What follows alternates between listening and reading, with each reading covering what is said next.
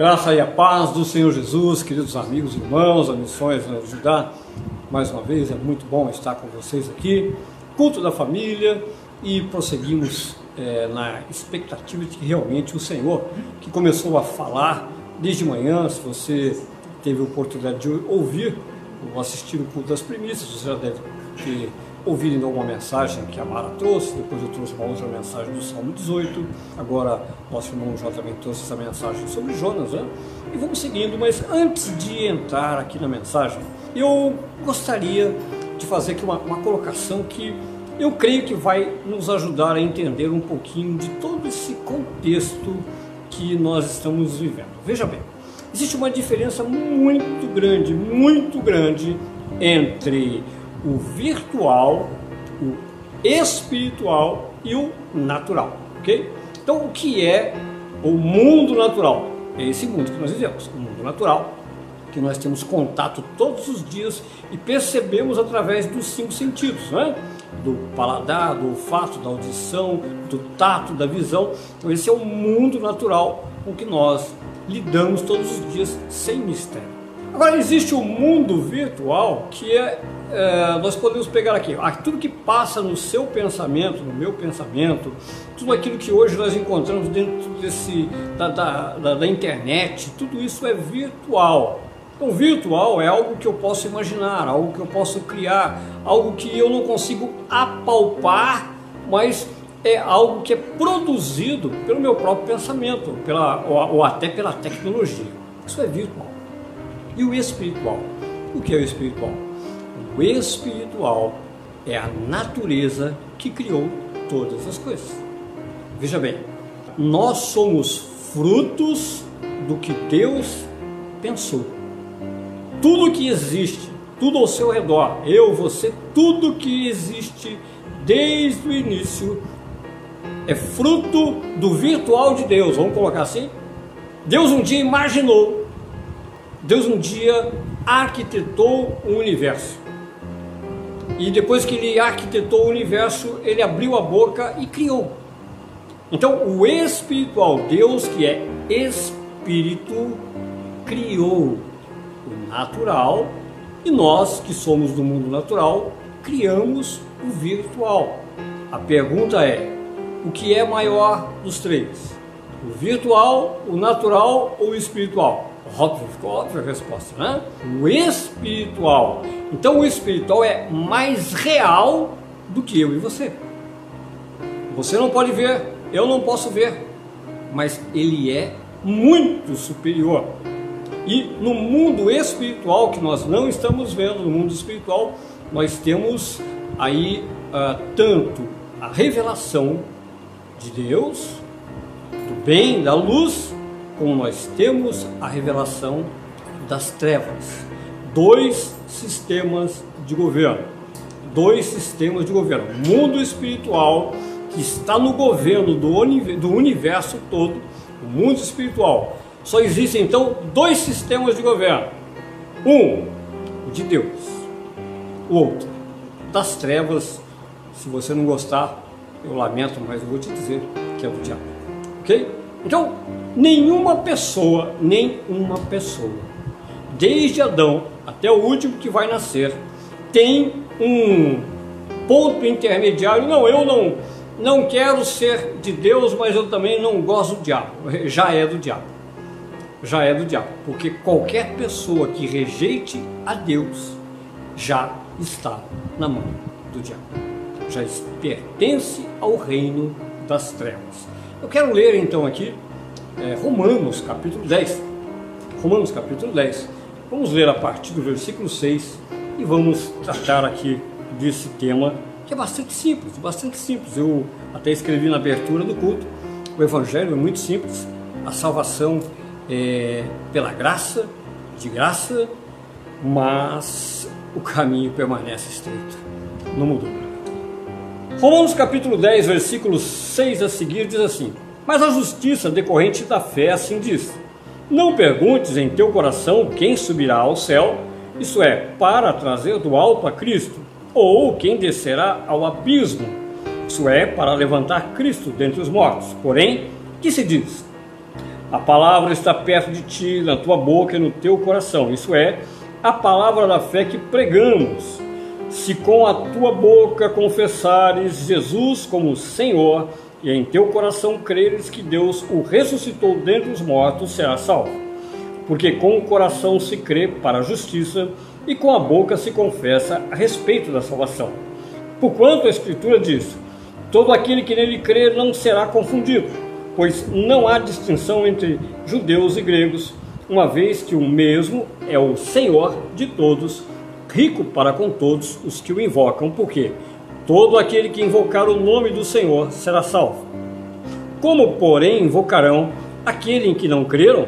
E como crerão naquele em que nada ouviram? E como ouvirão, se não há quem pregue? E como pregarão, se não forem enviados? Como está escrito, quão formosos são os pés dos que anunciam coisas boas. Amém? Vamos fazer uma breve oração? Senhor amado, Maravilhoso Deus, em nome de nosso Senhor Jesus Cristo. Mais uma vez, Senhor, nós, como igreja, queremos reconhecer a tua majestade, a tua soberania. O Senhor um dia decidiu criar todas as coisas e pela tua graça e misericórdia nós estamos aqui, Senhor, à tua disposição, para que teu Espírito Santo venha falar através das nossas vidas e anunciar a verdade espiritual que o Senhor está comunicando da salvação porque, como disse o apóstolo Paulo, como ele escreveu ali, Senhor amado, Senhor, não tem distinção entre brancos, negros, amarelos, verdes, azuis, não tem distinção entre ricos e pobres, não tem distinção de poderio econômico, de intelectualidade, Senhor amado, porque o Senhor é rico para com todos por meio de Jesus Cristo.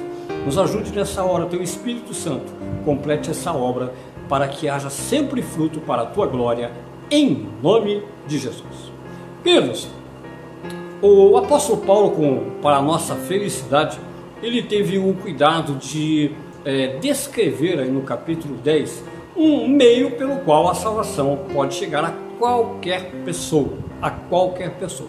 Você olhando a sua Bíblia, você vai ver que no versículo 13, Paulo está deixando de uma forma muito clara: eu e você somos as únicas pessoas responsáveis, somos as únicas pessoas responsáveis de chegar onde nós queremos chegar.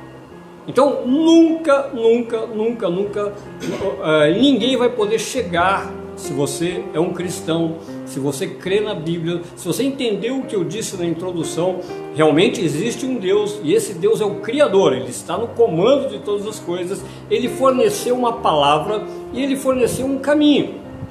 Ele deu um caminho, o apóstolo Paulo está dizendo: ó, você é responsável a partir do momento em que você confessa com a sua boca que Jesus Cristo é o seu Senhor, a partir do momento que você crê no seu coração que ele veio em carne, ressuscitou e ele venceu a morte consequentemente, né?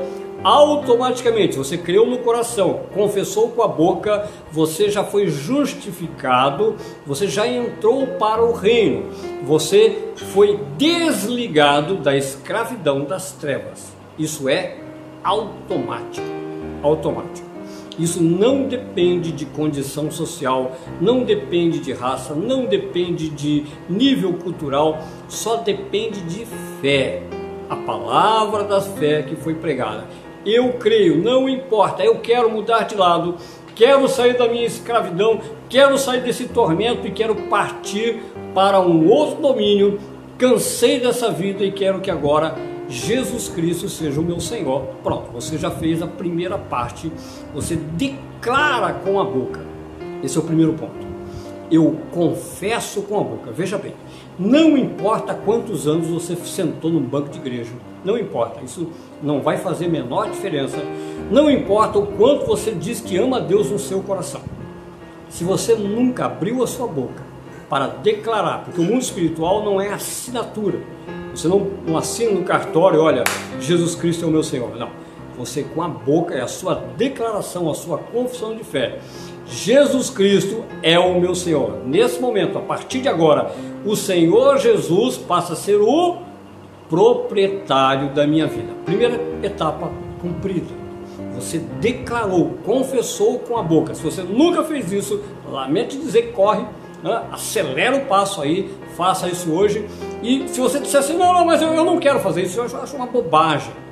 Tá bom, então realmente você não tem a menor condição de ser salvo. É, já mostra que você é rebelde à própria palavra, porque a palavra está dizendo que é necessário confessar com a boca com a boca. Não adianta pensar, não, mas Deus, como o João falou aqui, ah, Deus me ama, eu sou uma pessoa boa. É, Deus te ama, realmente. Tanto que Ele te ama que está dizendo agora. Está mostrando o caminho, Ele enviou Jesus Cristo e mostrando o caminho. O caminho é esse. Existe um caminho. Ele é o Criador de todas as coisas.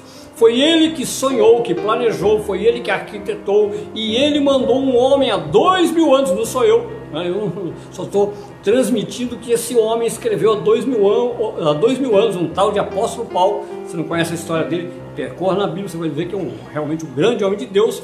E ele, por, pela obra do Espírito Santo, ele escreveu isso aí. É necessário confessar com a boca que Jesus Cristo é o meu Senhor. Nessa hora é uma decisão. Veja bem, você pode achar isso absurdo. Eu, eu, eu vou te ajudar.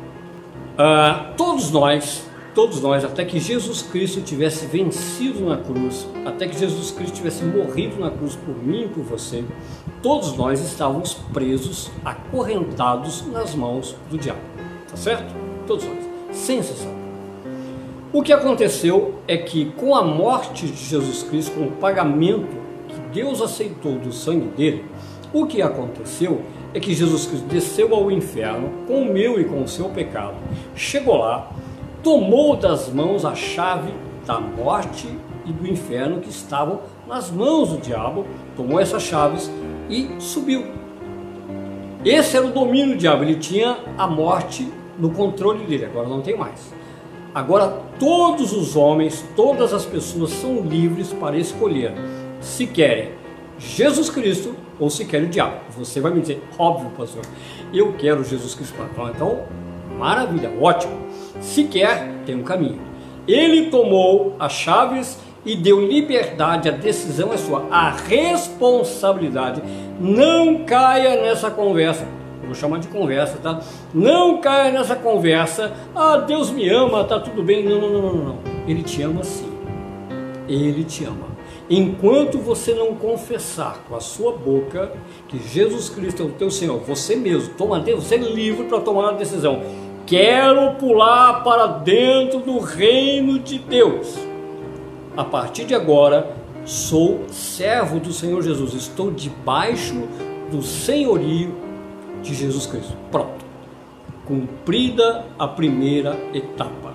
Invocou o nome do Senhor sobre você. A partir desse momento, você cumpriu a primeira etapa. Agora, a segunda etapa. A segunda etapa, o apóstolo Paulo está falando aqui a respeito da ressurreição. Eu preciso crer. Para ser justificado por fé, eu preciso crer que Jesus Cristo veio em carne, o Filho de Deus habitou na terra em carne, morreu e ressuscitou. Ah, isso é, isso é óbvio, pastor. Todo mundo sabe, está na Bíblia. Ah, bom, mas peraí é, é, aquela história que eu costumo dizer, o óbvio é tão óbvio que a gente se acostuma tanto com o óbvio que não presta atenção no que Paulo está falando. Paulo está dizendo que o Senhor Jesus Cristo, ele venceu a morte, ressuscitou e abriu caminho para o reino de Deus. Ah, até agora não vi novidade.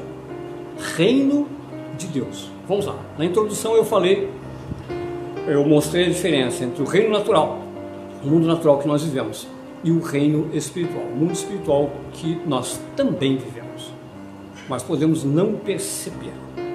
A partir do momento que eu creio que Jesus Cristo ressuscitou, eu entendo que a partir de agora eu pertenço ao reino espiritual de Deus.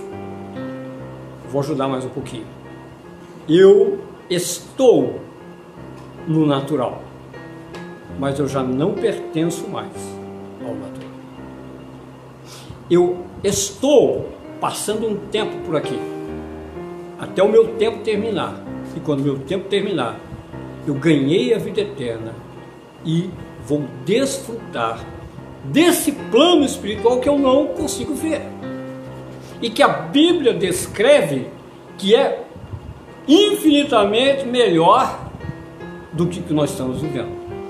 Eu acho que dizer que é um pouquinho melhor do que nós estamos vivendo já, tá, já estaria bom para muita gente, né? Já estaria bom para muita gente. Mas a Bíblia descreve que Deus, que é Espírito, que governa todas as coisas, que enviou o Senhor Jesus Cristo para fazer essa obra e para reinar sobre todos os homens, ele, agora como Rei e Senhor da minha e da sua vida, inaugurou o reino, ele ressuscitou para inaugurar o reino para que eu e você pudéssemos entrar dentro dele. E nós entramos dentro dele, estamos justificados. Agora eu preciso caminhar de acordo com esse reino. Acho que agora você entendeu. Você está no natural, mas você não é mais do natural se você entregou a sua vida para Jesus Cristo. Você permanece aqui, você já foi conquistado para algo muito, muito, infinitamente melhor, muito melhor, porém, até que isso aconteça na sua vida, até que eu e você é, passemos para o outro lado, né? Por isso a gente não pode ter medo da morte, porque não tem porquê, né? A, a morte para o cristão, o verdadeiro cristão, é vitória, ok? Claro que eu, eu, não quero morrer por causa disso, certo? Não, não. Vou esperar a hora de Deus na minha vida, não estou com pressa, mas no dia que acontecer é, é a nossa grande vitória, nosso grande triunfo, também como foi o triunfo de Cristo. Mas vamos lá, veja que nós estamos aqui. E o mundo virtual, ele está aí. Nós conhecemos bem porque nós lidamos com ele todo dia. O mundo natural nem precisa falar, porque hoje o mundo virtual está tão. a coisa está tão assim acelerada que a gente até confunde o virtual com o natural, tem hora que esquece até do natural. Não é verdade? Tem, tem momento que nós esquecemos que temos que nos relacionar com pessoas. Mas o que nós mais esquecemos é que temos de nos relacionar com Deus no mundo espiritual. Esse é o grande problema. Esse é o grande conflito que os cristãos estão vivendo hoje. E, quando eu falo de cristão, vamos, vamos entender isso. Igreja, é, é, eu entro para a igreja para ser ajudado, auxiliado, apoiado, para participar de uma comunhão. Mas nós somos igreja, corpo de Cristo, a partir do momento que eu entro para o reino. Mas se eu entro para o reino e eu não me relaciono com o reino, eu tô ali, eu me marginalizei fora daquele mundo que Jesus Cristo me conquistou, que é muito melhor do que o mundo natural. Eu me marginalizei. E o que vai acontecer? Evidentemente, eu vou continuar sendo influenciado pelo natural e pelo virtual. Isso é óbvio. Isso é óbvio. E isso não é uma coisa que acontece hoje, no século 21, por causa dos, dos fenômenos da tecnologia. Não, isso sempre aconteceu qualquer pessoa que ignorar o relacionamento com Deus, ignorar o relacionamento com a palavra, qualquer pessoa que ignorar a presença e a necessidade de uma comunhão com o Espírito Santo, ela vai ter dificuldade de caminhar. Ela vai ter dificuldade de caminhar, por quê? Porque a nossa caminhada não é, é eu não caminho pelas minhas próprias forças. Eu entreguei a minha vida para o meu Senhor. O meu Senhor é o Todo-Poderoso. E o diabo está tentando me pegar de volta. O diabo está tentando de todas as formas me levar de volta para o reino dele, para as trevas. E como é que ele faz isso? Só tem duas formas do diabo me arrancar de Jesus Cristo, te arrancar de Jesus Cristo. Uma delas, que é a mais comum, é tentar de todas as formas me convencer que ele tem algo muito melhor para me oferecer. Isso é o mais comum, que são as tentações, né? Que eu costumo dizer do lado esquerdo. Ele tem coisa muito melhor. E é, obviamente, onde a maior parte dos cristãos caem. A maior parte cai. Cai mesmo. Cai por quê? Porque ele trabalha no natural e no virtual. Quando nós éramos o diabo, o diabo nunca chegou para você e falou assim: eu sou o terrível Satanás e vou queimar você lá no lago de fogo comigo do meu lado quando tudo acabar. Ele, ele nunca disse isso. Por quê? Porque o pai da mentira. O pai mentira, não vai dizer verdade. Nunca ele vai dizer verdade. Então, agora, se você crê na Bíblia, se você acredita na existência de Deus, de que Deus, o próprio Deus, inspirou os profetas para escrever esse livro maravilhoso que é a Bíblia, para mim e para você, leia na Bíblia e entenda na Bíblia que o diabo vai tentar você. Ele é como um leão rugindo, esperando uma brecha para te engolir.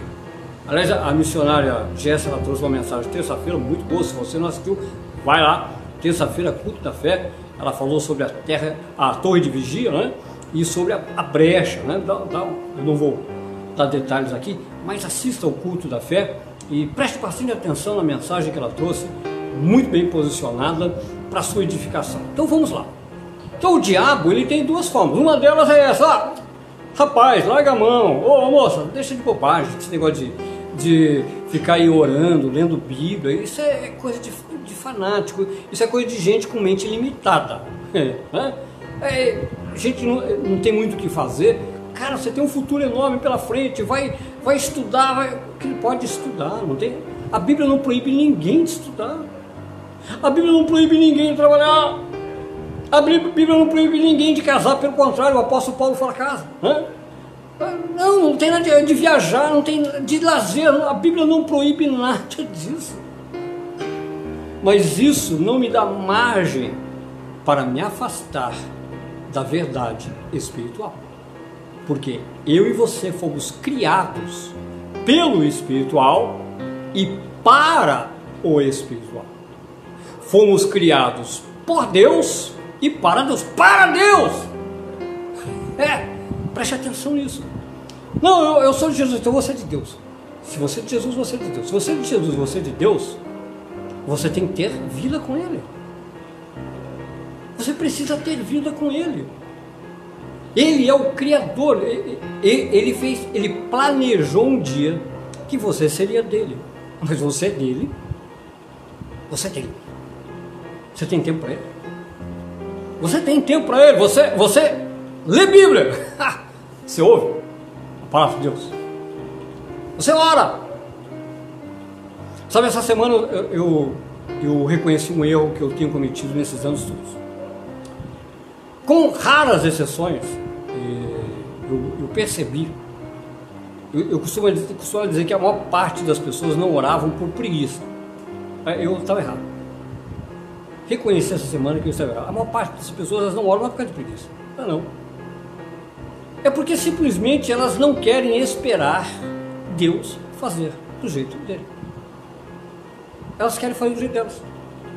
Não, eu vou orar aqui, não, é mais fácil arrumar um emprego, é mais fácil arrumar uma namorada, é mais fácil eu comprar um carro financiado, é mais fácil, tudo, é mais fácil eu fazer um plano de saúde, é mais fácil. É isso, elas, elas não querem depender de Deus.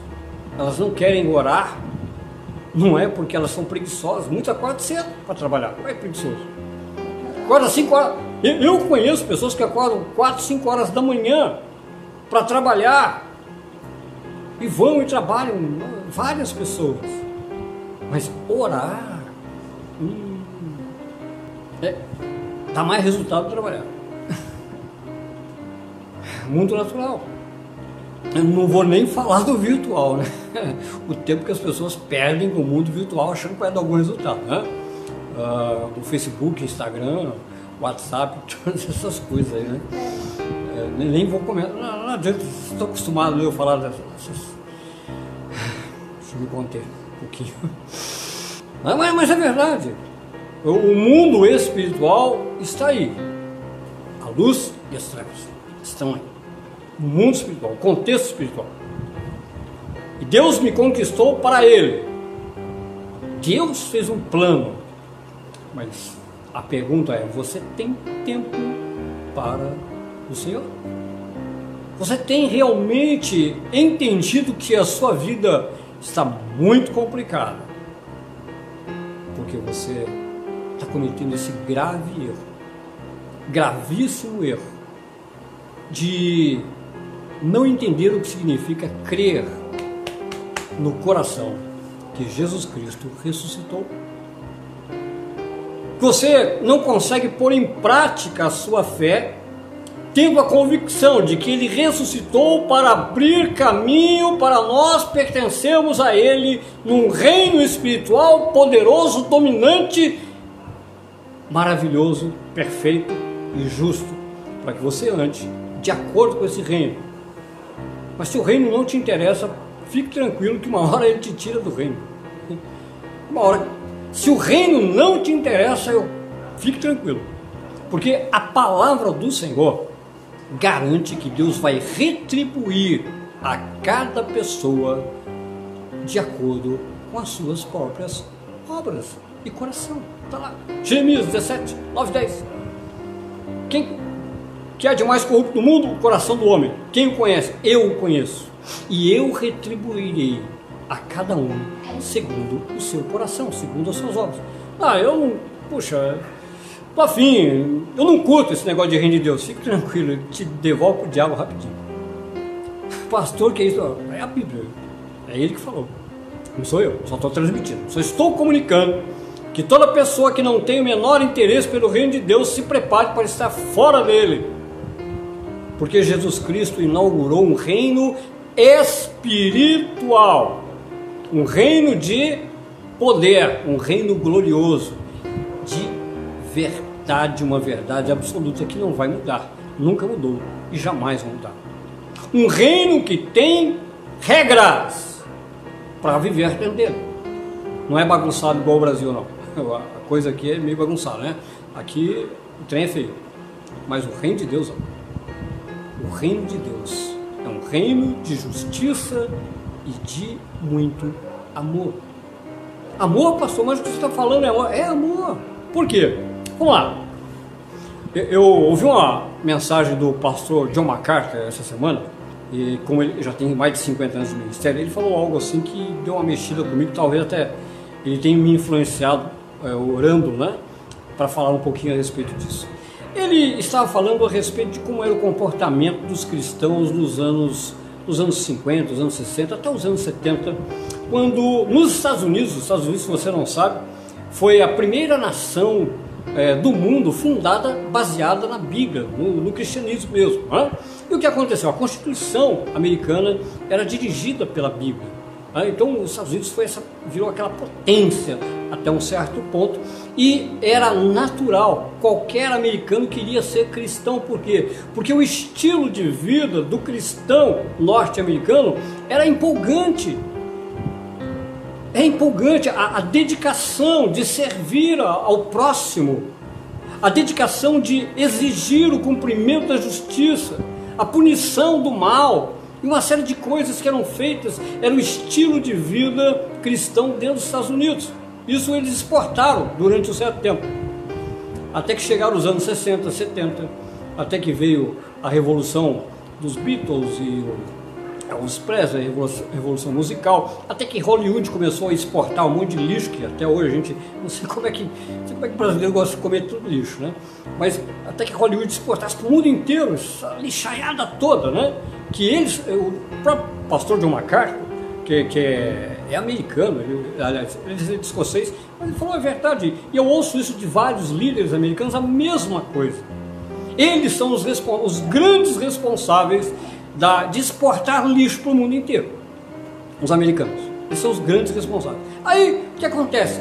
Aí aquela, aquilo que era uma cultura cristã evangélica dos Estados Unidos virou é, motivo de chacota. Eles começaram a ser vistos como pessoas ignorantes. Aqueles mesmos cristãos que fizeram da nação norte-americana uma potência por causa do caminho da justiça começaram a ser vistos como intolerantes. E eles começaram a exportar o que para o mundo? Adultério, é, pornografia.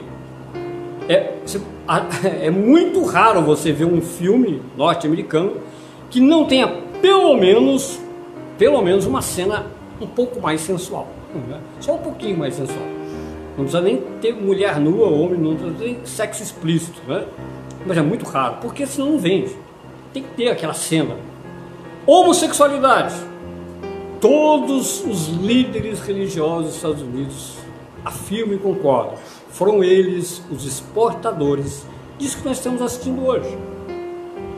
Do aumento é, exponencial da homossexualidade. Pastor, você é homofóbico? De jeito nenhum. Eu gostaria que estar na igreja e que todos os homossexuais estivessem lá ouvindo essa mensagem. Todos.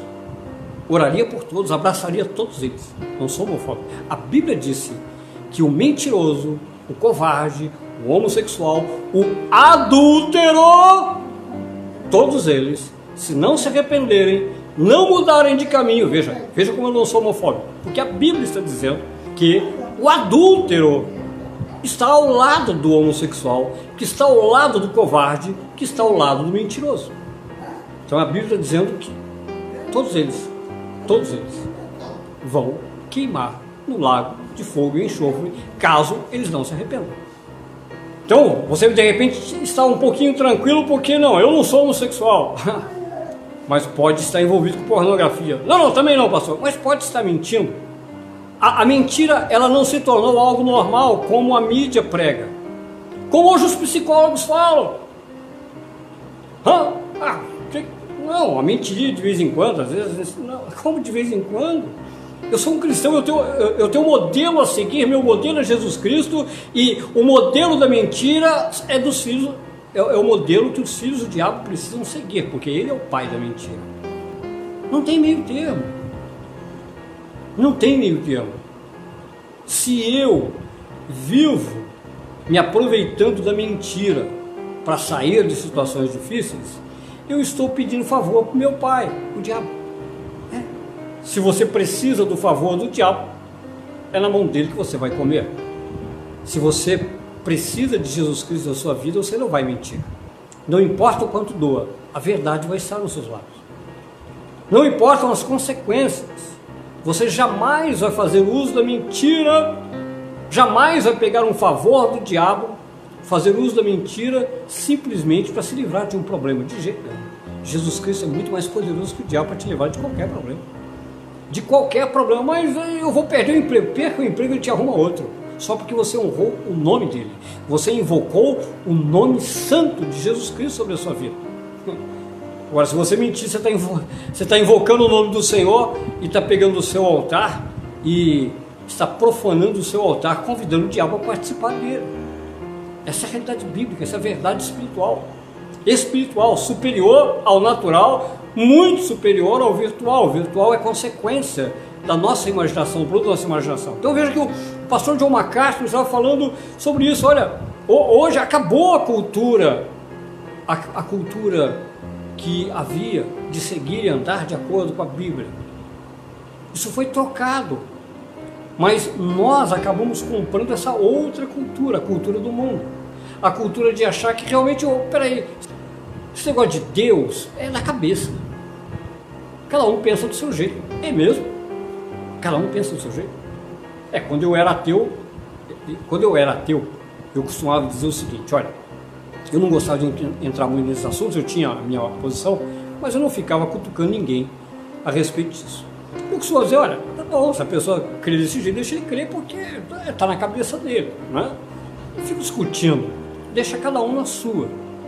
Mas depois que eu, pela graça e misericórdia de Deus, fui alcançado pela obra de Jesus Cristo, me converti, conheci a Bíblia, eu entendi que é muito cômodo realmente imaginar que Deus está na minha mente. Ele é de acordo com o que eu penso, não, ele é de acordo com o que a palavra diz que é. Deus se revela por meio da sua palavra. Eu não posso inventar Deus.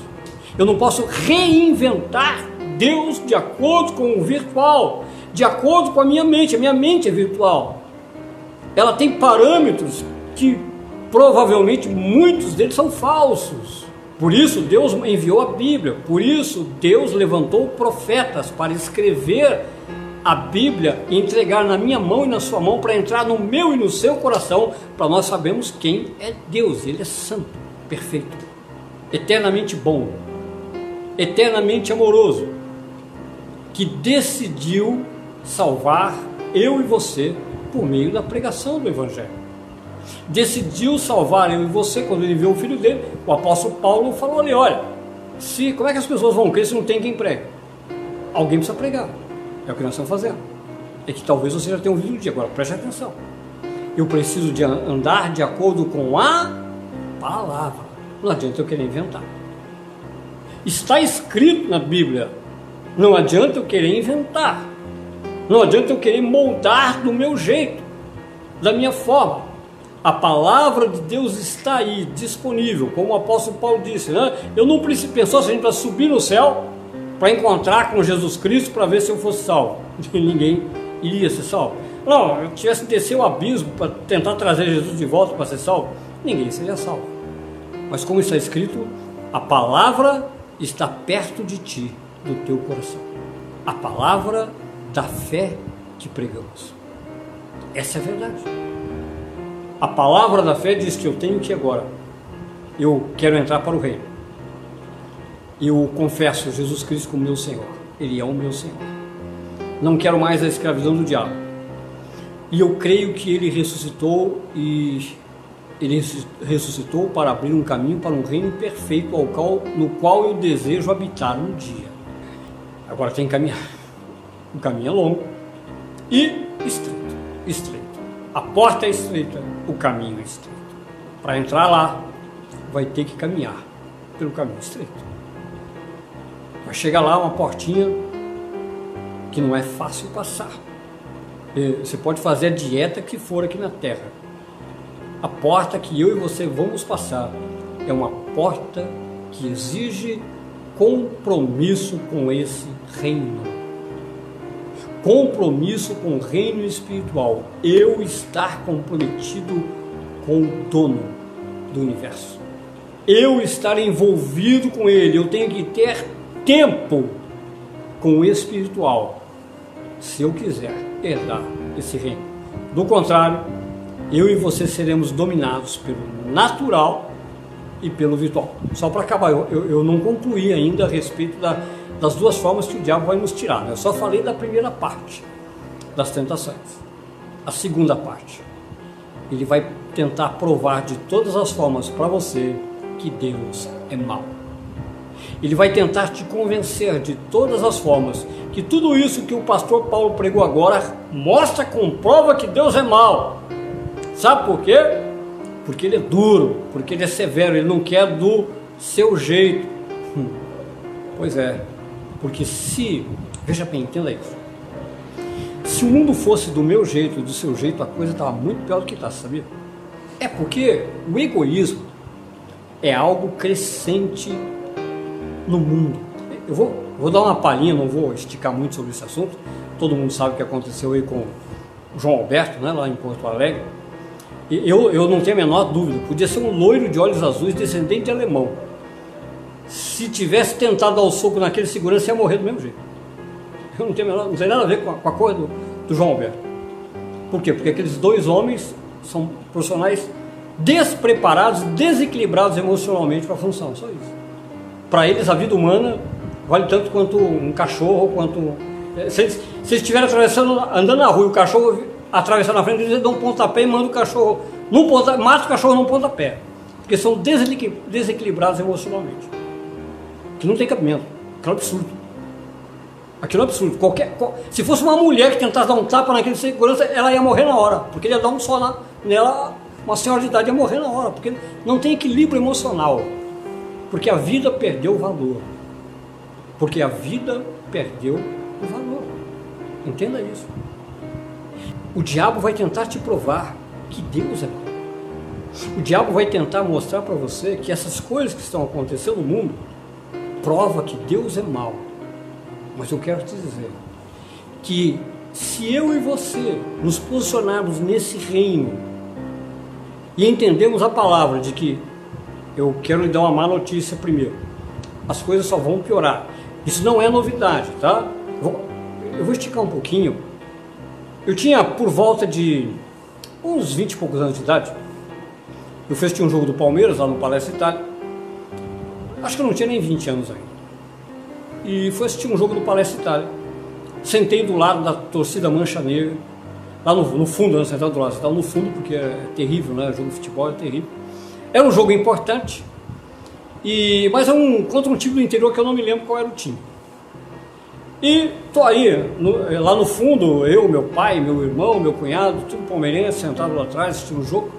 Assistindo o jogo não, nem começou o jogo. E daqui a pouco passou um, lá embaixo passou um jovem com a camisa do Santos, que não tinha nada a ver com o jogo. O presidente da Mancha Verde foi lá, bateu no rapaz um tanto, arrancou a camisa dele. E a, a, aquele bando, vou chamar de bando, eu sou é, hoje não posso dizer que sou palmeirense, nem ligo mais pro futebol, né? Mas era palmeirense roxo. Mas eu peguei um nojo da Mancha Verde. Eu peguei um nojo, a cena que eu vi, animalesca que eu vi, rapaz, rapaz passou por ali, foi, foi lá, pegou ele, bateu, bateu, bateu nele, arrancou a camisa dele e ah, vandalismo. Passaram-se coisa de dois, três anos, a Mancha Verde foi expulsa do Parque Antártico pelo presidente do Palmeiras de tanta violência que eles cometiam nos estádios. A própria diretoria do Palmeiras expulsou e declarou para a imprensa que a Mancha Verde não era mais torcida uniformizada reconhecida pelo Palmeiras.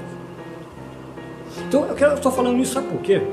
Porque eu tenho certeza, qualquer pessoa que fizer estatística do, da violência nos estádios de futebol vai descobrir que morreram mais torcedores de futebol do que qualquer pessoa por racismo nos últimos 10 anos. Para você ver o tamanho da violência e o quanto a vida perdeu valor para o ser humano. Aí depois Deus é mau. É que esses são filhos do diabo. E nós, que somos chamados como igreja, que deveríamos dar mostrar nossa posição inflexível, inflexível de cumprir a justiça, de andar no caminho, de dar bom testemunho, somos influenciados, estamos olhando para esse reino das trevas e nos envolvendo cada dia mais com ele e cada dia menos com o reino dos céus. Aí sabe o que a gente faz? Normal. Acontece o dia. Ah, ficar orando por isso? O Senhor Jesus falou que por se aumentar, se multiplicar a iniquidade, o amor esfriaria de quase todos. Mas se você é do reino de Deus, entenda isso: o amor vem de Deus. Se o seu amor está esfriando, não é por culpa de Deus, é porque você está conectado no natural e no virtual e ouvindo a voz do diabo que quer provar para você que Deus é mau. E Deus é tão bom que ele revelou tudo isso na palavra dele. Ele revelou tudo isso que estaria acontecendo, estamos assistindo todos os dias e nem precisa nem ligar a televisão, entrar na internet para ver, porque a Bíblia já anunciava que tudo isso ia acontecer. Então, mais uma vez, confessar que Jesus é o Senhor significa se colocar debaixo do senhorio dele. Crer que ele ressuscitou dentre os mortos significa almejar morar, habitar eternamente no reino que Ele preparou para mim e para você. Eu espero que esse seja o seu desejo, o seu sonho. E se não for ainda, eu quero orar para que, talvez ouvindo essa mensagem, você reflita um pouquinho comece a mudar de posição. Porque a Bíblia não vai mudar. A Bíblia vai permanecer a mesma até a volta de Jesus Cristo. E Ele vem. Amém? Oh Senhor amado, santo e glorioso Deus, em nome de nosso Senhor Jesus Cristo, Pai. Mais uma vez, Senhor, eu quero rogar a Ti, Senhor, por Tua graça, Tua misericórdia, sobre essa nação brasileira, meu Deus amado. Meu Deus amado, eu quero pedir, juntamente com os meus irmãos, aqueles que têm orado, Senhor, por essa cidade. Meu Deus, nós estamos vendo tudo isso acontecendo ao redor do mundo, também essa pandemia, mas, Senhor, a tua palavra disse que o Senhor viria primeiro, meu Deus amado. Viria primeiro sobre a sua igreja, corrigir a sua igreja, levantar a igreja, meu Deus amado. Sim, para que depois que a igreja tivesse corrigida e santificada, o nosso Senhor Jesus Cristo pudesse então manifestar os outros sinais, Pai. E nós cremos na Tua palavra, confiamos na Tua palavra, entregamos a nossa vida ao nosso Senhor Jesus Cristo e queremos que esse reino se manifeste. Vem, Senhor Jesus, é o nosso clamor juntamente com o Espírito Santo, Pai. Em nome de meu Senhor Jesus Cristo, eu oro, Pai, em favor dessas vidas que estão ouvindo agora essa mensagem, aqueles que ainda vão ouvir, meu Deus amado, que esse também seja o clamor do coração de cada um e que se rendam à verdade do mundo espiritual, Pai, para a glória e louvor do teu santo nome, Pai. Uma semana de paz, eu conceda a todo aquele que, meu Deus amado, realmente se entrega ao reino de meu Senhor Jesus Cristo, Pai. Senhor, que essa paz que não tem explicação, essa paz que a mente não pode entender, meu Deus amado, Senhor, seja cada dia mais presente na vida dos teus servos, na família dos teus servos, Pai. Em nome de meu Senhor Jesus Cristo, Pai. Senhor, nós queremos pedir, coloca temor no coração, meu Deus amado, e na mente de todas as autoridades dessa nação para conter, meu Deus amado, não só a violência, mas toda essa injustiça que nós assistimos todos os dias, Senhor. Em nome de nosso Senhor Jesus Cristo, nós cremos, Senhor. Nós cremos na tua operação para também curar, sarar os enfermos que estão de norte a sul do país, Senhor, não só com o Covid-19 e tantos outros problemas, Senhor. Nós acreditamos que o Senhor vai usar a mão dos médicos, dos profissionais de saúde, acreditamos que o Senhor também vai fazer, continua fazendo milagres, que o Senhor tem o poder de enviar a cura, meu Deus amado, por meio do teu reino, dos teus anjos, pela obra do Espírito Santo, pela fé daqueles que creem no nome de Jesus Cristo, Pai. Nós oramos e te agradecemos em nome de Jesus.